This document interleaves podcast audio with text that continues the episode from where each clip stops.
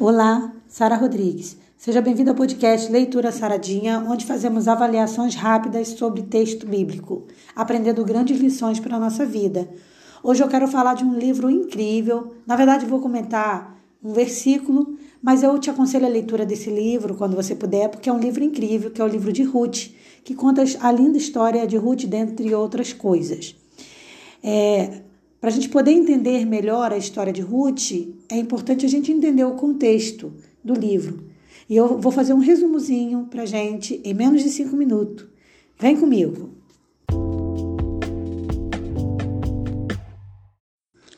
O livro de Ruth traz um relato interessante de uma família que viveu na época ali em que o povo de Israel era dominado pelos juízes, então era uma época de bastante dificuldade.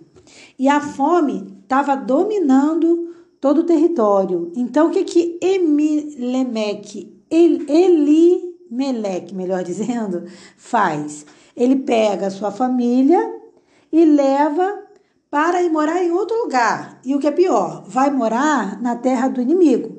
Porque agora, na cabeça dele, morar na terra do inimigo era melhor do que ficar passando fome onde ele estava. Ou seja, a gente entende isso como a é, imigração. Então ele, ele vai, a gente está vendo muito isso agora com a Ucrânia, né, na guerra de, da Rússia com a Ucrânia. Então ele está indo ali, saindo do lugar que está difícil viver, para ir morar numa terra inimiga ou, ou, que não é o seu lar, né? Que não foi onde ele foi criado, não é o seu país, não é onde ele está habituado mas ele, por necessidade, leva sua família para esse lugar. O problema é que, ao fazer essa viagem, um pouco depois, Elimelec morre. E não só ele, morrem também os seus dois filhos, deixando o quê? Deixando agora três mulheres desamparadas. Naquela época, as mulheres não tinham as poucas vantagens que as mulheres têm hoje, que ainda não é o suficiente, né? Ainda não estamos, não estamos em pé de igualdade com os homens, mas hoje em dia a mulher trabalha fora, tem condições de, de fazer algumas coisinhas. Já naquela época não, era muito, muito mais difícil para a mulher. Então fica ali Noemi com as suas dura, duas noras, uma delas sendo Ruth, que é a que dá título ao livro, sozinha sem ter o que fazer. Como que elas vão fazer? Nesse contexto vem a parte incrível dessa história. Porque Noemi, mesmo com toda dificuldade, ela era uma mulher temente a Deus. E Ruth conhece Deus, conhece o plano da salvação através de Noemi. E é a, a prática de fé de Noemi que desenvolve em Ruth a mesma fé. Então a gente vê ali uma pessoa aprendendo com a outra somente por conta da convivência. Olha que lindo. E aí Ruth vai cada vez mais é, ganhando, né? Ganhando, na verdade, não, ela vai desejando é, é, a, a, o comportamento da sua sogra, ela vai admirando a sua sogra, por conta do bom comportamento de Noemi. E a coisa mais linda de toda essa história, que parecia aparentemente ter só tragédia, é que através dessa fé, através da, da, da fidelidade a Deus, Ruth e Noemi, elas é, conquistam a atenção do Senhor, agradam ao Senhor, e o que, o que, que o Senhor faz? Cria uma nova história. Então, muito mais do que criar uma nova família para Ruth, porque uma nora vai embora, mas Ruth continua com Noemi. E então Deus ali, além de dar um esposo para Ruth, onde, onde é uma pessoa amável que vai guardar Ruth, vai guardar também Noemi, tratando ela como se fosse mãe de Ruth com muito carinho, né? Vai protegendo as duas. Mas era muito mais que isso. Deus transforma isso numa coisa muito maior ao fazer de Ruth a linhagem de Jesus. Então, se você for olhar a linhagem de Jesus, da, da, da sua é, família, né, familiar, você vai chegar a Ruth, porque tudo começa de Ruth. Ali começa o, o planejamento para o nascimento de Jesus. Então, a gente vai vendo ali que Começa com Ruth. Olha que coisa linda. Uma história que parecia não ter nada para oferecer, uma, parecia uma tragédia, agora vira uma linda história de amor e com um fruto maravilhoso, porque Ruth era ancestral, né, de Jesus. Olha que coisa linda.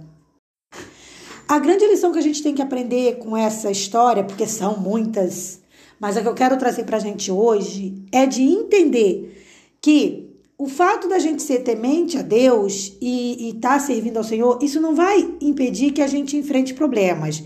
Claro, Deus ele vai nos livrar de dificuldades, de problemas, se esse for o plano dele. Mas e se não for? A gente precisa colocar a nossa fé em Deus acima de problemas humanos, entendendo que Deus tem planos superiores para nós. E foi isso que Noemi entendeu. Você veja, ela passou dificuldade financeira naquele lugar que não tinha mais o que oferecer, foi com o marido para uma outra terra estranha e lá ainda ficou viúva e, mãe, e, agora perdeu seus dois filhos. Então foi uma dor imensa que essa mulher atravessou, gente. Se a gente parar para pensar, a gente fala, nossa, essa mulher então tá muito pecadora ela. Não, ela era uma mulher temente a Deus, ela era agradável aos olhos do Senhor. Mas por motivos que a gente não tem como julgar, porque pertence a Deus, só Ele vai poder nos revelar. Ela passou por essas dificuldades. Mas, acima de tudo, ela superou e o que é mais bonito, ela não deixou de confiar em Deus. E esse tem que ser o nosso comportamento. Seja qual for a dificuldade que a gente enfrente, a gente tem que permanecer ao lado do Senhor. Eu quero que a gente saia desse podcast hoje entendendo e sempre pensando no seguinte, porque isso é para a gente levar para a vida. Seja o que for que eu enfrente, seja qual for a dificuldade que eu passar. Claro, a gente vai orar para que a gente não passe por dificuldades, a gente vai pedir a Deus a proteção, a guarda dele, e ele vai nos atender muitas das vezes.